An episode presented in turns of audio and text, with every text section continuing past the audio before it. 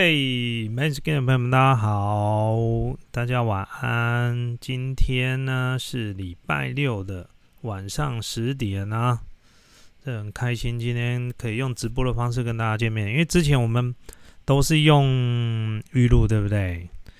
预录真是没有情感，有没有这样发现？其实我比较喜欢直播啦，那直播其实压力很大，你们知道，要准备很多东西。哎。现在是十点，对不对？你们知道我几点就坐在这边准备写这些东西吗？大概昨天就开始写了。那昨天是写草稿，随便写。前几天我们不是有跟大家分享那个笔记本要怎么用，对不对？这一本就是我的小本的这个笔记本，随身的。那这本笔记本呢，在这个之前跟大家分享一下笔记本怎么用。你看这本笔记本哈，它是随便乱写的，就是像这样子随便乱写的。你只要写你自己看得懂就好，你可能只是写个灵感，或者这这本非常重要。这本要怎么用呢？这本告诉你怎么用，就是你连蹲厕所的时候都要放在你身边，这样你就知道说怎么用了。什么事情想到的时候就赶快写起来，然后把它写。譬如说我们今天要直播内容，其实我写了一篇，你看这个亲子只写了亲子两个字，你只写了山西两个字，近视。学习耐心哦，什么哎陪伴要件什么，我这是写这些呢。然后呢，这些都只是提醒你说你要讲什么，然后想到的。但是它不是，它不是我一下子就把它写满一整篇的，这是一天写下来，就是想到什么哦，写一排字，然后写一行，写一行这样之后呢，再把它整理到大本的这边来。这个就是母舰笔记法啊，大家了解我的意思吧？好，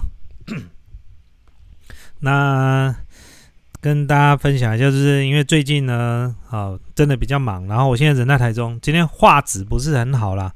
那因为我今天没有带另外的摄影机，不过没关系，我们声音比较重要，因为我们是用耳朵听，然后看呢，呃，我们用思考的，不是用看的，对不对？那因为曾经大概连续将近快一个礼拜的时间，我们 p a c k a g e 没有更新，直播也没有更新。结果呢？Parkes 我们从这个这几名啊，我那时候最好的名次是全台湾五十五名，是不是？哎，对对对对对，一路掉掉掉掉到两百名以外，掉到全台湾两百名华语的这个 Parkes 两百名以外，你看好可怕！可见现在连 Parkes 都非常非常的竞争，不过还好呢。我觉得我们最棒的，就是因为我们的当初设定了，我们就不是以这个 podcast 为主，最主要是我们希望我们的粉丝朋友，有些上班族啊，他可能没有办法一边听然后一边看，他可能平常时可能，譬如说我可能从事服务业，或者我在开车的时候要听我们的这个直播，就可以用 podcast。那 podcast 呢，它就比较轻松了。第一个，它不会有广告嘛，对不对？然后呢，呃，声音呢又比较干净，不会被打扰，可以一直连续下去，那就比较轻松。我觉得 p a c k a g e 呢，我这一阵子用起来，我觉得很很喜欢用 p a c k a g e 我现在几乎不太看 YouTube，怎么办？连我自己现在都不太看 YouTube，我都听 p a c k a g e 开车的时候一定听 p a c k a g e 那今天要跟大家分享什么？分享就是。呃，关于这个，上次我们聊过一集这个教育，就是为什么台湾的小孩子这么爱补习啊？最主要是因为家长都喜欢把小孩子送去补习班嘛。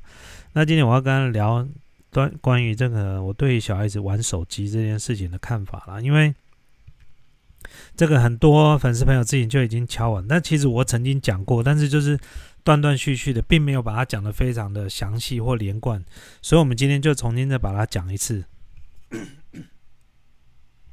第二件事情是什么？各位有没有看到新闻？今天有一个新闻啊，有一个人跑去这个女仆店，然后说要去驱魔。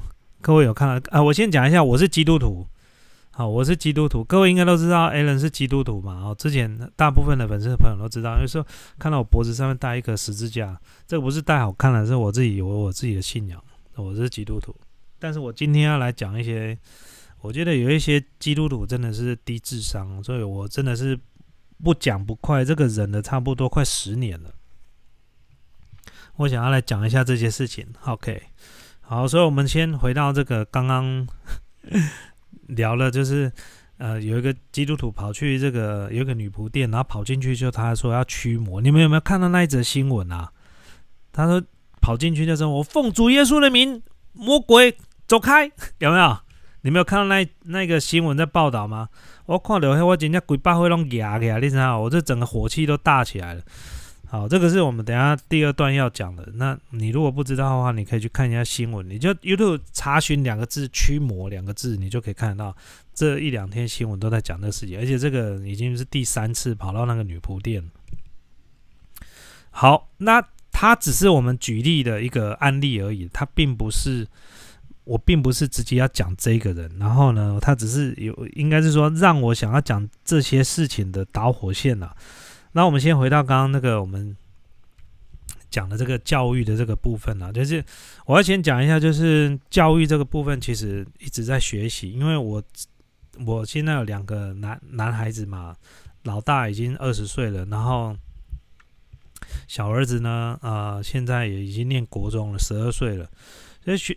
教育这个东西其实是要学习的，因为我们常常很多人我们在教育我们的小孩子的时候，都是用上一辈教我们的方式，然后我们再去教我们的小孩子。好，譬如说以前呢，我们是怎么念书的，然后我们就要求小孩子怎么念书。所以我觉得这个现在时代在变啊，而且变得非常快。我想要跟大家分享，就是说。我们要如何应对现在小孩子的教育的方式？而且现在教育，你看现在学校小孩学校也不教，几乎不教这个公民与道德了嘛？学校只教国文、数学、英文这些教会，其他不干老师的事。因为什么？恐龙家长那么多，你们这些恐龙家长真的太多了，不能打，不能骂，然后呢，稍微骂一下而已，你们就怎么样来来学校找校长要关切这个事情？那既然这样子，你们小孩子回去自己教，我只教功课就好，其他不管我事。现在老师这样反而省事。我认识几个学校的老师啊，他们也都这样讲。现在学生没办法教，哦，上课叫他不讲话已经很难了，你还要教他公民与道德，你小心出去被揍。我跟你说，OK，好，那其实教育是要学习的。我大概讲一下，因为上一集我就已经讲过，其实我小时候课业。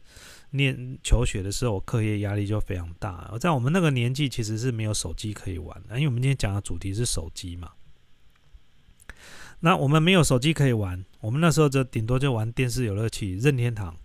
那其实玩的时间也是有限的，那大部分时间就是看电视。那如果更小的话，就是有时候会在这个呃篮球场哦，或者是跟隔壁的小孩子玩那个跳绳、跳高，不像现在这样子，就是动不动就有手机可以玩。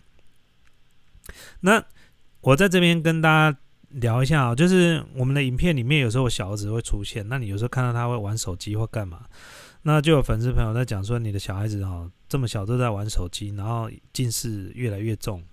我必须要跟大家讲一件事情哦，其实，嗯，我我还是觉得哈，就是现在的小孩子近视啊，其实基本上是遗传跟基因有关系，他跟玩。电动玩具跟看电视其实关系其实不是很大的。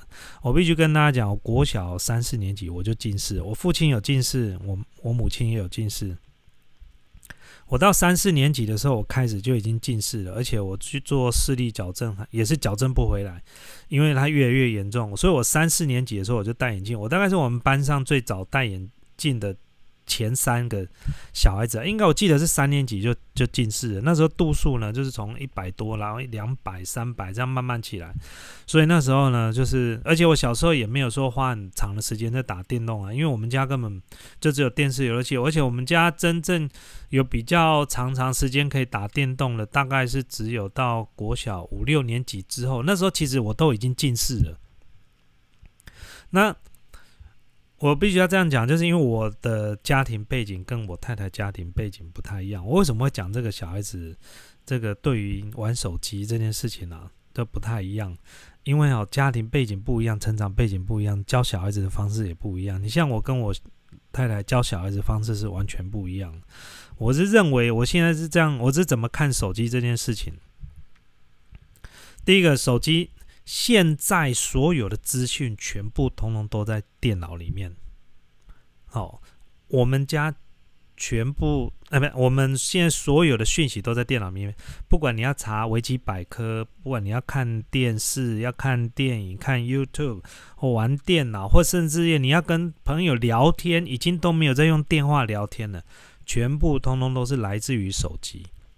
那连家长也是，也离不开手机。可是我们却要小孩子离开手机，我真的搞不懂为什么一直要小孩子离开手机，就怕他近视嘛。好，我先跟大家聊近视哈，讲近视这件事情啊，我就要跟大家讲一件事情。我认识非常多的朋友，我们就讲一个大家熟悉的，我一个好朋友，Sony，各位知道 Sony 吧？你知道吗？他是我们学校里面国小的同学里面。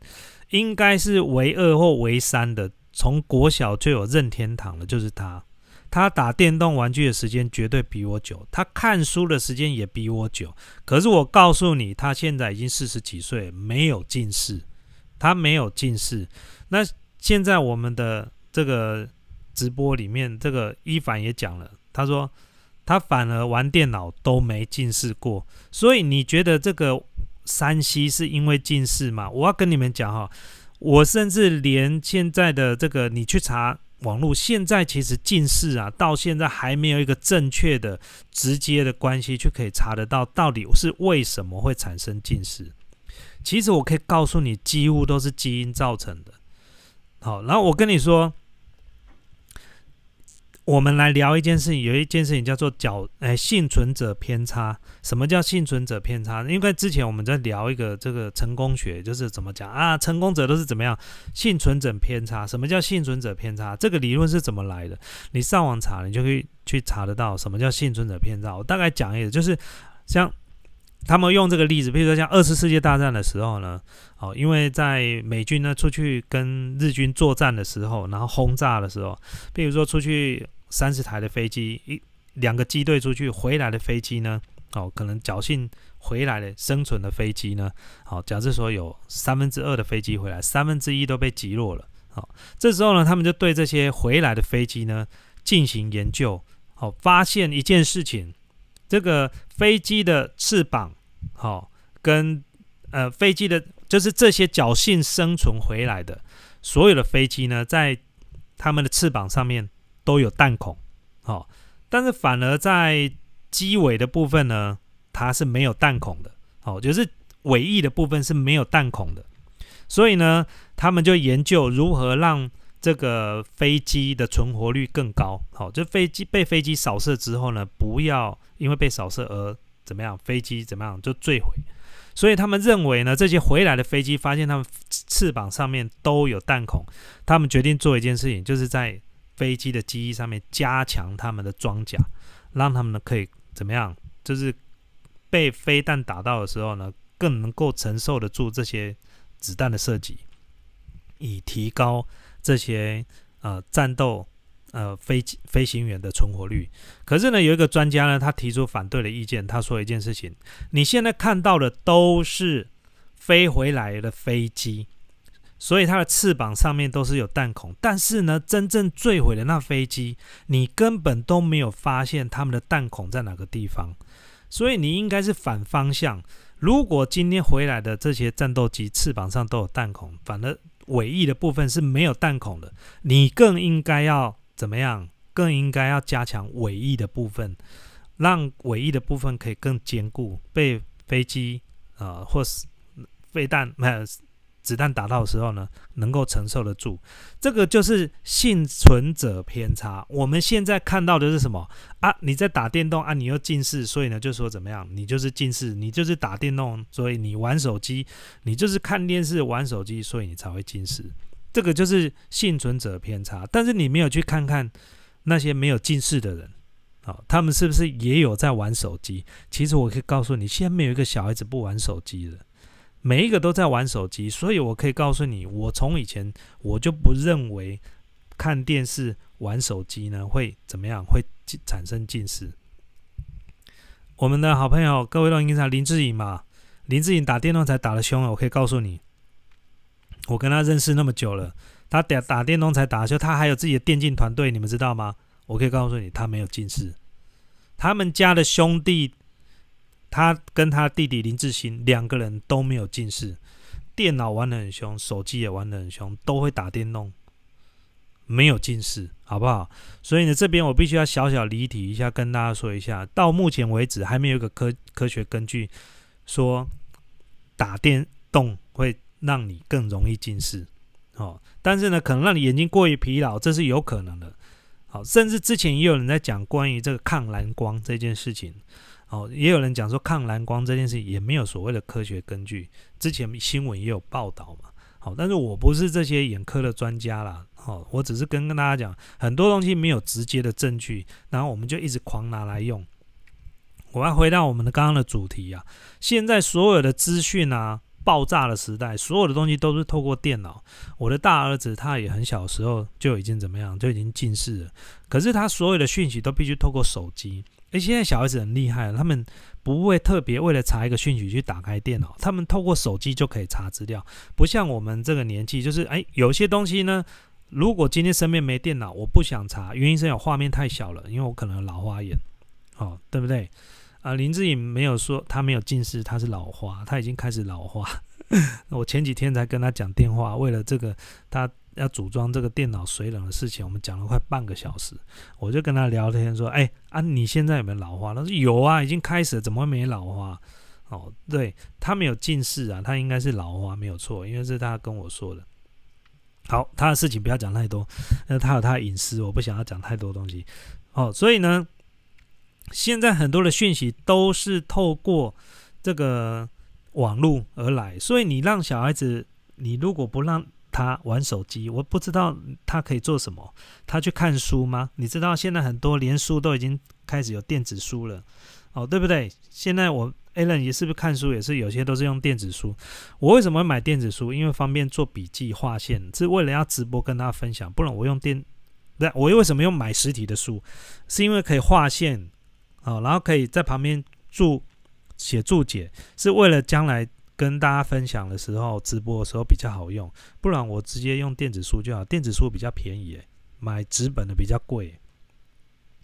那像我的大儿子，他所有东西都是用手机查，那所有他的英文能力也都是在上面看 YouTube，然后全部都是看英文的。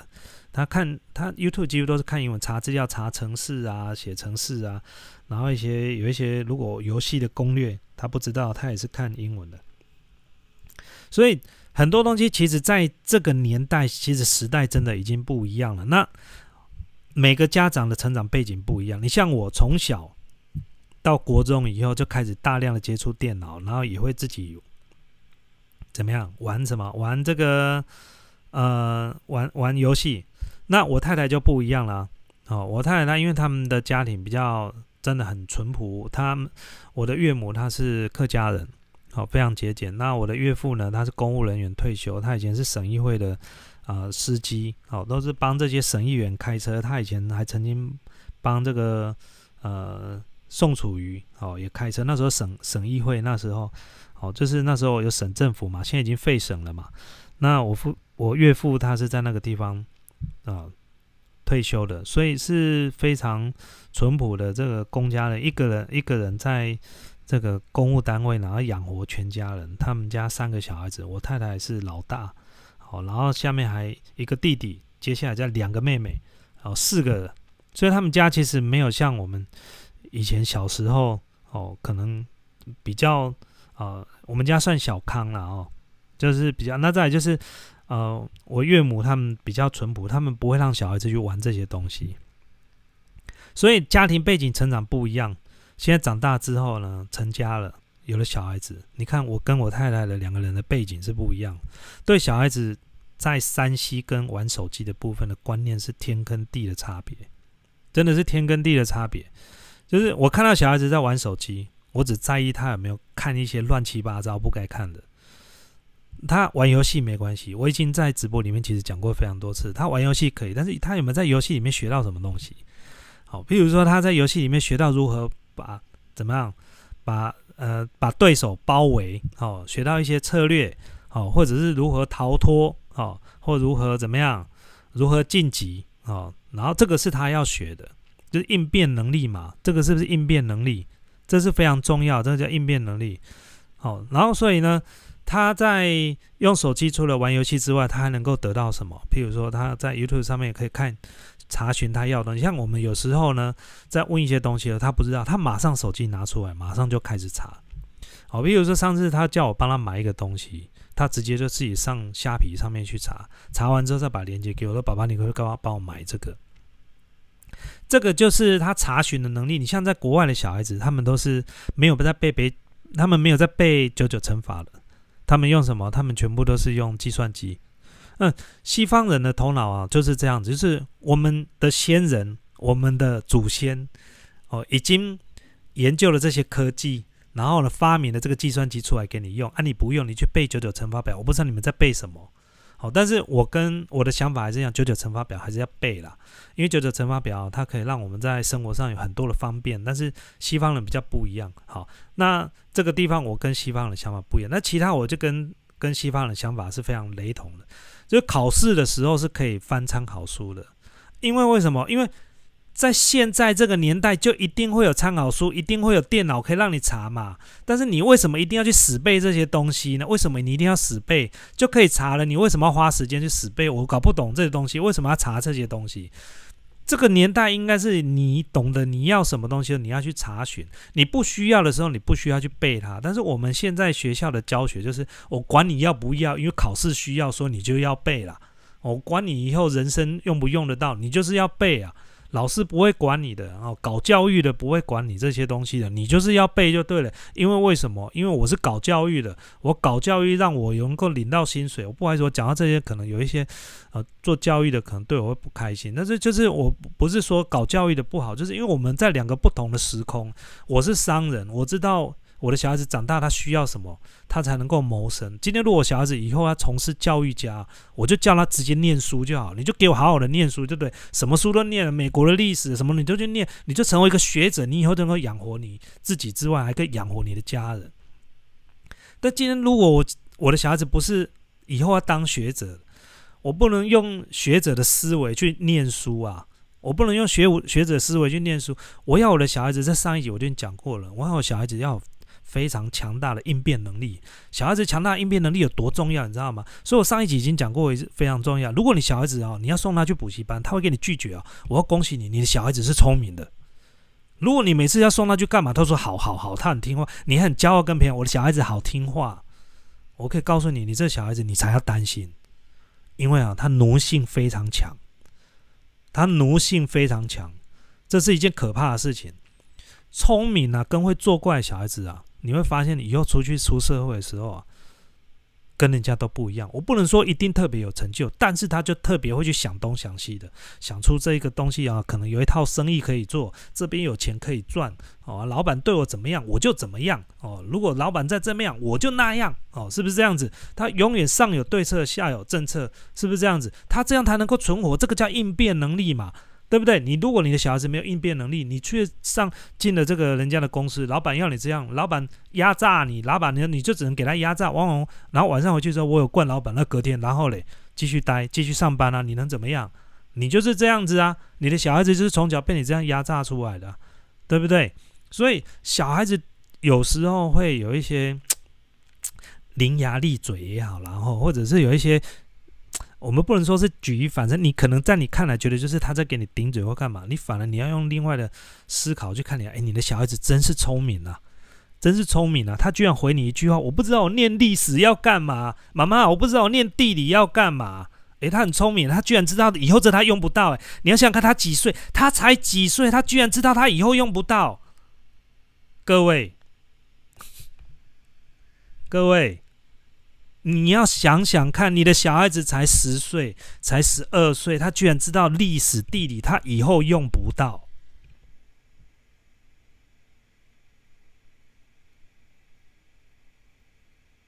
啊？是不是这样子？所以呢，哦，我们回到刚刚讲，就是我跟我太太的生存环境完全是不一样，他们。他们他的环境，我相信就是妈妈说什么，他一定要做什么。哦，然后呢，就是学校的，因为他们以前在学校功课也不会太差，我学校功课我就很差。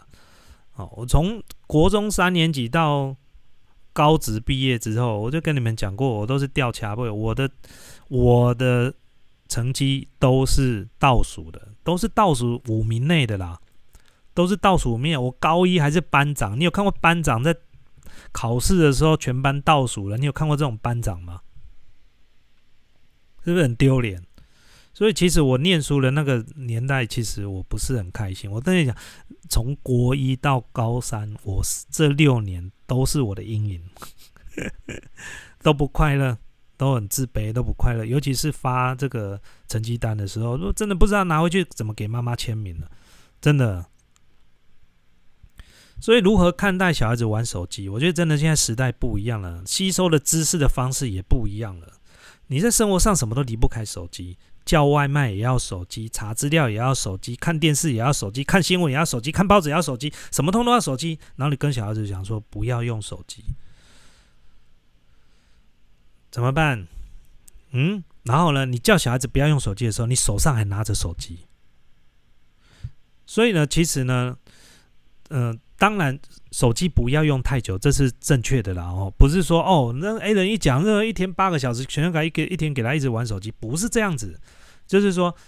你不要去忌讳小孩子用手机，但是你要知道，你要让他知道用手机可以为你带来什么东西。如果聪明的小孩子他知道手机可以干嘛，他可以查资料；笨的小孩子的手机就只打电动，其他他不会用了。这只小孩子你就要担心了，好不好？如果你小孩子只会用它来打电动，其他都不会，然后问他说：“哎，那个某某某，那个什么什么是什么啊？我不知道啊，不知道不会查，这么查啊？你错赛啊！你这小孩子你就完蛋了哦，就只会打电动，其他都不会。”那回到刚刚，就是我们讲的，就是呃，小孩子哈，你如果说，譬如说，尤其是我们最常遇到这种这种家庭革命啊，就像我们常讲家庭革命，我小孩子，我老婆如果在骂小孩子，就是不要玩手机的时候，我最常遇到状况就是说，譬如说我在旁边，可能我也在玩手机，然后我老婆就会跟他讲说，哎，某某某，你可不可以不要再玩手机了？你已经玩几个小时了，好，那这时候呢？哦，他如果真的玩，我们也不是不给他玩，他真的玩比较久了，那我太太也没有错，叫他不要再玩了。重点是他手机放下来的时候，他可以干什么？这才是最重要的。我的小孩子哈，尤其我的小儿子，他在休假的时候，这两件事情，他不在家里写功课了，你知道吗？他的功课都在安亲班写，他功课都在安亲班写，所以他回家的时候几乎是没有功课了。那到礼拜六、礼拜天也没功课，所以除了怎么样，只有打电动、看电视。接下来是干嘛？你说这两两件事情都不要做的时候，现在小孩子也很宅，很宅，你知道吗？现在小孩子不太运动的，不像我们以前，因为我们没有地方可以去，没有地方的，就是哎谁你要打篮球？哎谁你要不要我们出来骑脚踏车好不好？哎谁我们去公园玩好不好？以前小时候只能这样子啊，啊现在呢？爸爸妈妈忙着玩手机啊，也不去陪小孩子出去外面。为什么体力也没那么好？尤其现在有些很多晚婚，你知道吗？小孩子十岁的时候，结果你已经五十岁了。天哪！你怎么跟小孩子打篮球？叫他骑脚踏车，你骑没几下你就累了。而且年纪慢慢有的时候你会发现，出门两个小时你就很累了，不像以前年轻，出门八个小时可以逛街八个小时。你五十岁之后，你去看看，出去两个小时你就想要回家了，因为什么？你体力没那么好。动不动看到椅子就想要坐下来，啊！你不要笑，我跟你讲，以后你们就是会这样子。哦，就是我最近常常有时候看到有一些留言呢，不是很友善，尤其对对我不是很友善了。可能有些年轻的，哦，比如说笑笑我老啊，哈，哦，或者是什么，哎，什么，哎，就是什么什么的中年人呐，怎么样？我说我其实我一点都都不会感到生气，我只会感到。呃，蛮可怜的，原因是为什么？因为，呃，你也有爸爸妈妈，你在嘲笑我说，就像在你嘲笑爸爸妈妈一样。你了解为什么？当你在歧视老人的时候，你就是在歧视你的爸爸妈妈。而且我现在其实才四十七岁，还没有到真的老了，只是有时候会自我就是会自嘲啊，哦，娱乐一下，就讲说自己老了，哦，那我还能够打棒球，还可以玩一下棒球，是不是这样子？对不对？方长教练应该在线上，我还可以打得到球。哎，前几天呢？哎，昨天啊，昨天跟方长教练去打打棒球哦，我居然还可以打到棒球。不过这个是算是教导有方，这个是我们教练的厉害，是不是这样子？好，回到刚刚我们讲的这个内容，就是这个现在小孩子你不让他玩手机怎么办？你只能陪伴他。我要讲一件很重要的事情，小孩子哈，时间都是这样，时间会它会是自动会被填满的。我再举一个例子啊，今天我举例来讲，我记得有一次啊，我去 Sony 的演讲，在南南港的世贸中心演讲，那 Sony 邀请我去演讲关于创作的这个东西。那我那时候曾经讲过说啊，我以后可能想要怎么创作怎么创作啊，但是现在的演算法因为怎么样，如果你不出片，好粉丝就会跑光，好粉丝就会开始怎么样慢慢忘记你。结果我正在讲的时候呢。这个台下就有一个粉丝直接就想说什么？不会，我们不会忘记你。然后你知道我怎么回答他吗？我怎么开玩笑的回答这件事情？我说你现在嘴巴讲的是不会，可是你们知道吗？当我如果不发片的时候，你们开始呢时间就会无聊。你们无聊就会怎么样？就看别人频道，就认识新的创作者，就会发现哎，这个创作者讲的也不错。然后开始慢慢的、慢慢的，你们就爱上别的创作者。然后呢，等我有一天我在发片的时候，点击率就下滑。这个就是 YouTube。那为什么举例来讲这个东西？这讲小孩子的陪伴，时间是自动会被填满的。今天如果你不陪他，他会拿东别的东西来补。今天他如果没有事情做，他会拿别的东西来补。这时候呢，小孩子就开始怎么样？会有人可能会学坏。现在小，我觉得现在因为有手机跟电脑的关系，现在小孩子不太容易学坏。你们有没有发现，飙车数也变少了？是不是这样子？以前小孩子都成群结党，现在这个晚上时候，小孩子跑出去外面哦，你就你就要紧张了，跑去那个台中港路飙车的，跑去大肚山飙车的，是不是这样子？现在小孩子谁要飙车啊？在家里吹冷气，而且以前的夏天根本就没有现在夏天热，好不好？以前的夏天晚上最多是三十三度、三十度已经很热，现在晚上还可以到三十五度，疯了！出去外面飙车，神经病！在家里不会玩手机，不是更好？是不是这样子？所以现在小孩子也很懒啊，他很聪明啊，在家里就可以怎样跟朋友联络啊，然后直接就可以玩手机。我干嘛要出去外面？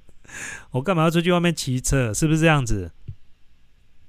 讲到这个骑车啊，这个真的，我今天在呃昨天吧，昨天开车的时候在路上，然后呃载我爸爸妈妈，然后就看到一台车，然后呢，啊从后面呢。啊，开过来，然后引擎声音就那个排气管改的非常大声。这时候呢，我就跟我爸讲说：“你你不信，你给他看看，等下车子开过来，可能窗户没有关。”他说：“为什么没有关？”我我说：“哦，这种八加九的都是这样子，就很奇怪，喜欢把那个排气管呢改的很大声，然后大热天的那个啊车窗呢就不关，你知道吗？很生怕没有人知道车子里面坐的是谁。这到底是什么心态？这叫反社会人格哦。”所以呢，小孩子如果学坏了，哦，就很可怕。像我们以前那个年代学坏了，去飙车，飙车啊，骑名流一百，然后呢，前面的置物箱呢还要塞音响，再塞两颗喇叭在里面，然后放音乐，放刘德华的音乐，然后沿路，然后后面还弄个挡泥板，然后沿路这样呼啸而过，这样子，那个就是那年代的飙车族。对，一轮讲的非常好。车子的声音越快，跑得越不快。我油门只是不踩，我一踩就把你扒过去，你就很奇怪。那个红绿灯就在前面，它不不不不，然后车窗就不关门，就很奇怪。这这个脑袋到底是装什么？我真的搞不懂啊！不能把音响放很大声，音响放很大声，你知道吗？照理来讲，如果音响你要让它音质好，你要把车窗关起来，它才能够产生一个音场。那重低音的才能感觉。不是这些人都要把车窗摇下来，你知道吗？生生怕人家不知道他的音响很好。哦，我的妈！真的是都嗯，OK，好，有一点离题，就是时间你如果不去填满它，它就会去拿别的东西来填满。所以呢，通常呢，如果你叫小孩子不要，尤其假日的时候，我真的跟很多家长讲，最好的方式，其实你如果不要让他玩手机，你就是把他的手机收起来之后呢，他剩下的时间，你用你的时间去填补他在玩手机的时间。其实我试过非常多次啦，我的小孩子哈叫他不要玩手机的时候，你像我他妈妈叫他不要玩手机的，两个就在闹家庭革命，你就不知道干嘛。这时我就跟他讲说：“来来来，我带你出去外面，我就带我的小孩子出去，不管是骑脚踏车也好什么，你会发现一件事情哦，其实小孩子真的不是因为爱玩手机，你把他带出去的时候，你会发现他就不再拿手机。为什么？你在陪他骑脚踏车，你陪他玩。”打躲避球或打怎么样，甚至也可以带他去高尔夫球场玩那个啊小白球，就是那练习场那种就好了哦。或者是带他去什么，带他去外面走一走哦，反正或带他去看电影你会发现这些东西呢，你陪伴他，不但可以增加你亲子之间的情感之外呢，他根本没有时间玩手机的。其实小孩子不是真的一定要玩手机，他是真的没有事情做，他是真的没有事情做。呃，这家家里的故事书也都看完了，课外书也看完了，然后呢，你也不给他看电视，你也不给他玩手机。像我小儿子啊，如果你不陪他，他就会跑去找，跑去家里，他跑去房间里面弹钢琴，他就会弹钢琴。他现在心情不好也会弹钢琴。哦，然后有一次我就问他，因为他刚好在弹那个《鬼灭之刃》。的里面其中一首歌，我也不知道他去哪里学。他说他去网络上面查了这个谱，然后他整个弹完之后呢，然后我觉得非常好，我赞美他之后，我跟他讲一件事情，我说：“雨杰，来，爸爸问你一件事情，你有没有很后？我现在在问你一件事，你会不会后悔当初学钢琴？”他说，他就笑着这样，然后有点贼嘞。他说不会。对我就说跟他讲说，你知道吗？这个钢琴会跟你一辈子。哥哥也会弹钢琴，你也会弹钢琴。以后你长大，你就知道会弹钢琴的男生真的不多。以后你知道这个东西会跟你一辈子。你心情不好的时候，你就可以弹钢琴。OK，所以呢，你要用你的时间去陪伴你的小孩子，用你的时间去占有他玩游戏、玩手机的时间，他就不会玩手机。他不是。为了要玩手机而玩手机，他是真的没有事情做。那我们长大人最常一件事情，叫他手机收起来之后呢，他突然不知道他能干嘛。这时候你就跟他讲说：“啊，你要自己想说你要干嘛？”诶，他如果知道，他还会是小孩子吗？请问各位家长，他如果知道他能干嘛的时候，他还会是小孩子吗？他就长大了。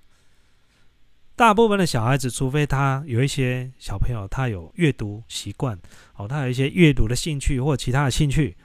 哦，或者比如说他是学校的篮球校队啊，或者他喜欢哦玩躲避球或什么，哦有同学在跟他一起玩，才才会有浓厚的动力放下手机去做另外的事情，不然现在大部分小孩子是没有的，你知道吗？现在是没有了，所以最好的方法其实是陪伴，不然哦你就会闹家庭革命。那我在这边跟大家分享一下哦，就是我如果你有小孩子啊。你可以帮小孩子装一个 app，叫做 Google Family。这个 app 呢，它是可以用来监控你的小孩子，但你条件你的小孩子是要用 Google 的手机的。我记得是只能用 Google 手机，但是你的手机如果是 iPhone，也是可以监控 Google 手机的。就是两边都安装这个 app 之后呢，你可以帮你的小孩子呢做时间上的管理，控制他的使用时间，甚至可以监看他玩哪一个游戏的 app 玩了多久，甚至可以在上面很。详细的去控制这些 app 的时候，譬如说《鬼灭之刃》这个游戏，你只能玩一天，只能玩半个小时。好，甚至他安装 app 的时候呢，他还必须要按请求，你这边手机你要帮他按密码，他才可以安装 app。那还有一个最重要就是前几天不是有那个小孩子失踪吗？好，对不对？那不知道他在哪里，只能用 SIM 卡的那个追踪。但是 SIM 卡追踪，它有时候发射讯号可能多久才有，我们不知道。但是呢，Google Family 它可以做 GPS 的定位。好，这个不是叶配啦，但是我跟他讲，我用 Google Family 已经很久了。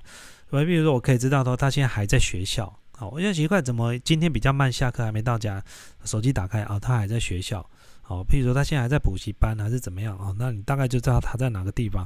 不是要去监看小孩子里面手机有什么，因为我小孩子里面手机有什么我不知道，他都设密码，我也不会去看，我也不会问他密码。哦，所以呢，用陪伴的方式其实是最重要的。哦，就是再来就是现在小孩子哈，跟我们现在这一代的小孩子也不一样。那我们这一代跟我们父亲那一代也都不一样。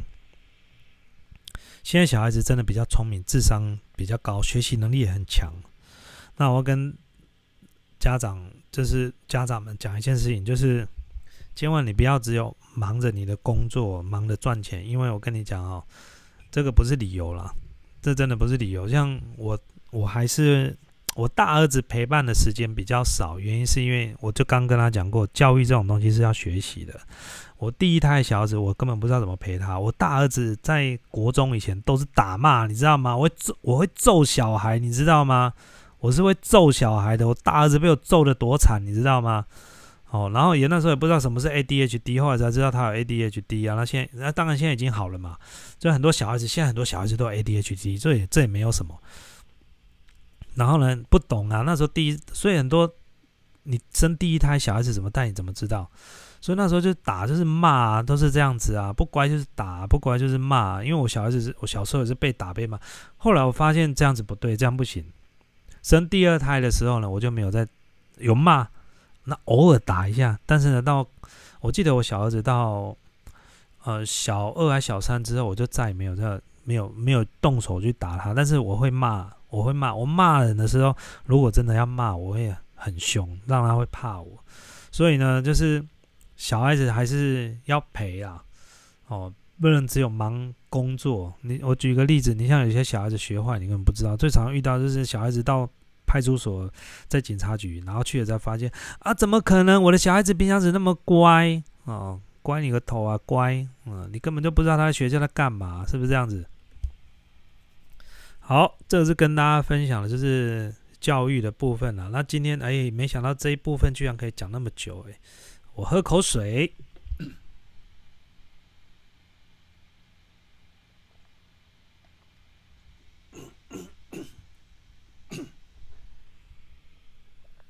好，今天进入我们第二个话题了。刚刚跟他聊到就是，哎，人是基督徒嘛？但是我今天要来批判这种事情呢，就是我看不惯的基督徒。那我不知道这，我今天大概讲一下，就是我我是什么时候成为基督徒的？每个人都有每个人的信仰。我们这边有没有基督徒的朋友们？可不可以打个一，让我知道一下，好不好？应该很多，而且基督徒现在在台湾的比例越来越高了。如果记得没错，应该将近快十七、十八 percent 吧，应该有吧，十七、十八 percent。那因为其还是很多一部分是无神论者嘛，所以呢，其实十七、十八 percent 已经不算少了。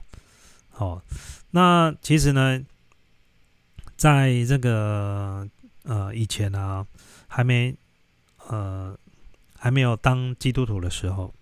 哦，那时候不太了解，那当基督徒的时候，开始突然又看了圣经，看了他也知道说啊，里面讲这东西，大概慢慢懂了是什么东西。那我最常遇到一件事情就是常，呃，我记得我以前刚进教会的时候，然后呢，常常讲说啊，你要对上帝求智慧，是不是这样子？好，要求智慧，好，所以呢，智慧很重要，智慧非常重要。好，那以基督徒来，我我们这边很多非基督徒的朋友们，你就。我用比较，呃，呃，我用比较嗯世俗的方式来跟大家聊。我今我现在不是要传教啊，你放心。我如果要传教，我不会去批判某一些事情。我今天就是要来批判某一件事情的。OK，好，就是。以前有一些不太懂啊，后来就是啊，譬如说你要求智慧要干嘛？可是我发现很多基督徒没有智慧呢。你你圣经可能不知道看了几遍，然后每个礼拜进教会，可是我发现你没有智慧。我真的发现你没有智慧。我我就光你看你跟人家怎么讲话，我就觉得你没有智慧。你没有上帝没有给你智慧，还是你的方法错误？我真的搞不懂。那个圣经念了几次？我们来讲一下好不好？我来跟大家分享一下，圣经里面有很多段是在。聊到跟上帝求智慧这件事情，因为这个东西太重要了。我当初呢当基督徒的时候，我就知道智慧这个事情太重要。在诗篇里面，因为诗篇啊，圣经里面有一部分是诗篇，第五十一，第第十五十一之六，他说：“你所喜爱的是内心诚实，你在我隐秘处使我得智慧。”这个就是，这是这个基督徒呢都把。这个圣经里面每一个字当怎么当上帝的话语？好，什么真言？好，二之二，侧耳听智慧，专心求聪明。好，你知道吗？聪明跟智慧，这是一件多么重要。可是我发现有些基督徒他没有智慧呢。我讲一个，我讲一个最简单的例子你今天如果有智慧，你对非基督徒讲话，你是不是应该讲一些他听得懂的内容？你想要，你想要宣教，你想要。找更多人进教会，你需不需要用他听得懂的话语去讲他听得懂，而不是用你你在教会里面听的话？诶，你知道吗？进教会之后讲的东西跟出来外面讲的内容是不一样的。因为什么？因为那个只有进教会的时候，你信他的时候，你相信他的时候，你才听得懂。就像你信佛教的时候，佛教的时候。佛祖在跟你讲什么时候，你才听得懂。你拿佛祖这套来跟我讲，谁会理你啊？你不是你不信佛了，谁会理你这套？基督教也是一样啊。好，我讲一贯道也好了啦。一贯道里面，你信一贯道里面讲的东西，再拿出来外面讲，谁会听你的？没有人会听你。任何宗教信仰都是一样。可是我发现很多人没有智慧，基督基督徒出去外面跟人家讲，在传教的时候。理所当然讲一堆东西，人家听不懂。你在讲信我者得永生啊？我请问你啊，不信者的不就下地狱吗？那你不是在诅咒我？我每次看到马路上面有白色的车子，上面写“信我者得永生”，我跟你讲，我真他妈想放一把火把那把车给烧了。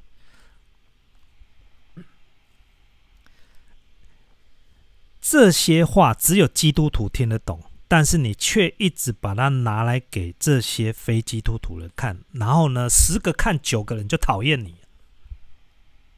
十个人看九个人就讨厌你，因为什么？因为我们不懂得这句话是什么意义啊。那你跟上帝求智慧，我不知道你在求什么的。上帝如果给你智慧的话，你应该会用一些讲出来的话是别人一听就听得懂，至少要有点口才吧？是不是这样子？没有啊，到处去贴东西，贴那个贴在电线杆上面，“信我者得永生”。我问大家，这里那么多不是非基督徒，我问大家，请问一下，你们知道“信我者得永生”是什么意思吗？我没有要对你们解释，但你们绝对听不懂。但是我那我问你，那如果不信呢？听不懂的人，那如果说那不信呢？那你是诅咒我下地狱是不是？哦。这个都还好，最可怕的就是同志问题。同志，因为这几年呢，台湾的同志问题啊，闹得沸沸扬扬的。那就有一些教会也好，或有一些可能这个呃，同样是基督徒，那用一些比较激烈的方式去排斥这些同志，结果呢，也是像我讲的 啊，你就讲一堆人家听不懂的言语啊。哦，说你是怎么样？呃，你是撒旦附身什么什么？哎，这句话可以乱讲吗？这这句话可以乱讲吗？哦，有人那个 Rachel 讲说神爱世人，这个这句还可以讲吗？呃，这句话还可以讲，因为这句话没什么杀伤力。但是我真的我说真的，信我者得永生，这个对不懂的人哦，真的有很大的杀伤力。因为为什么啊？信你就得永生啊？不信你怎么样？我请问你，是不是会让人家误会？所以为什么说这些东西呢？在我眼里，我其实真的，我觉得挺可怜啊，蛮可怜的。哦，我我跟大家讲，因为其实哈，任何的宗教信仰都一样，不管任何，不管是佛教也好了，或者是呃呃，你们讲刚刚讲一贯道也好，哦，不同的不同的宗教、不同的派出来都有不同的规则。像我之前受洗之后，我是在台中受洗的。受洗之后，因为后来我们搬到台北了，到台北我还在找教会嘛，礼拜天我要去上教会嘛。那你知道吗？我们连进教会都要被被区分，你知道吗？这是刚刚你们不是讲说神爱世人吗？或者是大家都是平等的？我已经受洗了，我已经受洗了。可是你知道吗？我进那个新的教会的时候，我还要再被怎么样？被分类。然后再重新再上课，搞到好像我是还没受洗的基督徒，要重新再教育过一次，然后才能够在这个教会里面成为他们的点点点，你知道吗？我光因为这样子的关系，我中间换了两三个教会，因为我真的没有办法，我觉得我真的没有办法这样子。我我因为我的认知就是我的信仰就是我认我认识的就是这个信仰就是以这个圣经为主。哦，以这个圣经为主，但是呢，怎么还会有那么多的呃教会呢？搞了那么多的规矩出来，然后呢，甚至呢，感觉好像你在排斥外面来的，感觉好像我不太干净，我不是很纯的基督徒，所以我到你这边，我还要再 还要再上你的课，好要求还要再上课，哦，这这个教会都已经结束了，还被叫到另外一个房间，然后还要再上课，我光看到这个我就非常拒绝，我是整个火气都大起来，我是我是怎样？我以前的教会是怎样？是不纯，是不是？不然为什么你还要叫我做这些事情？你还要叫我上课？所以，我我我觉得就是在这些这几年下来，我看到了，就是包含像刚刚我讲的，就是有一些车子在外面开，然后外面贴一堆那些纸啊。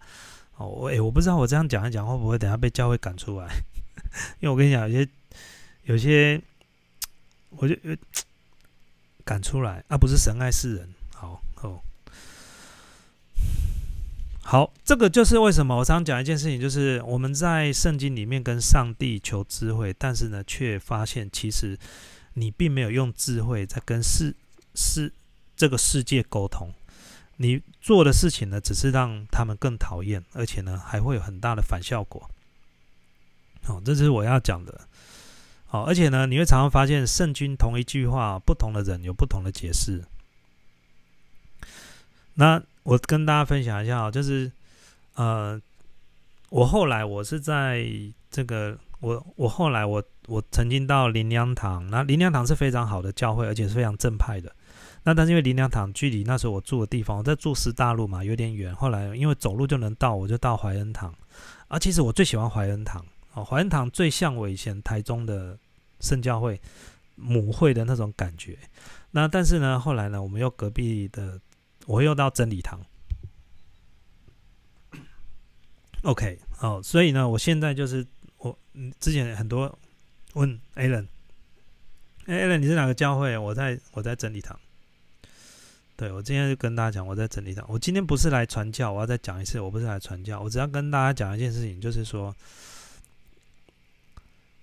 有一些什么样的人最容易进宗教？第一个就是心理软弱的人，哦，可能譬如说我受了，我跟你讲，哪一种人最不容易进？进教会哪一种人不最容易去信某个宗教？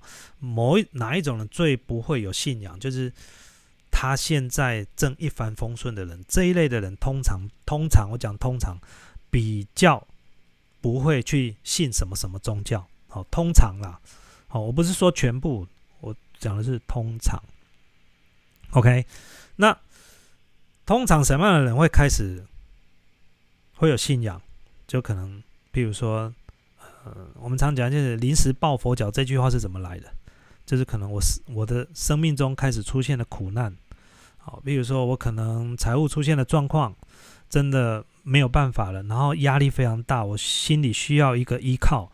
这时候呢，好，信仰这个东西，所以为什么有时候怎么样？有人会去在真的人生最低潮的时候，他怎么样？他去算命，好，或者他去拜佛。哦，或者他进教会都一样，是不是这样子？好，那以像这个，我那时候，我那时候会进教会，其实也是很简单。就我外婆过世，因为外婆从以前就是基督徒。好，那我从小呢就跟他一起进教会。我进教会不是因为我去信教会，是因为他一直把我拉去那边，而且那边有糖果吃。我那时候才幼稚园而已，都被拉去那边，然后吃糖果，然后圣诞节的时候有圣诞老公公。你看这个就是一个很聪明的一种宣教的方式，对不对？他不会小对小孩子讲圣经，小孩子也听不懂啊，是不是？你就来吃糖果就好啦，用爱嘛，用爱去感受嘛，这样就好了，不是用批判嘛，对不对？哦，然后长大之后呢？我还会进教会吗？没有，我没有进教会。长大之后呢，我只是因为我外婆她行动不太方便，然后那时候我交了一个女朋友，这是我现在的老婆，所以我都开车载着我的外婆，然后呢，怎么样去教会？那有时候呢，呃，我外婆她舍不舍不得我这样忙碌去载她，因为那时候我还当兵，我礼拜天回来的时候，她我都要开车，然后去有时候打电话问她说：“哎，阿妈要不要？你要不要教会？”啊，他如果要教会的时候，我就叫他家载他。啊，有时候呢没有问，忘记问我外婆，她就会跑去坐公车。我就赶快快快点快点开车开去公车站牌那边拦他。哦，跑去公车站牌那边拦他，然后发现外婆在这个公车站牌那边。那有时候拦不到，他已经上了公车，我去教会了。那我就会在教会那边外面等他。啊，或者是有时候载他的时候呢，在他教会的时候，我就牵着他。进教会，然后呢，安排他做好之后，我就离开了。那我什么时候开始成为基督徒？他过世的时候，那他过世的时候，我哇，我太伤心了，伤心到真的真的是太夸张，我这这辈子从来没有这么伤心过了。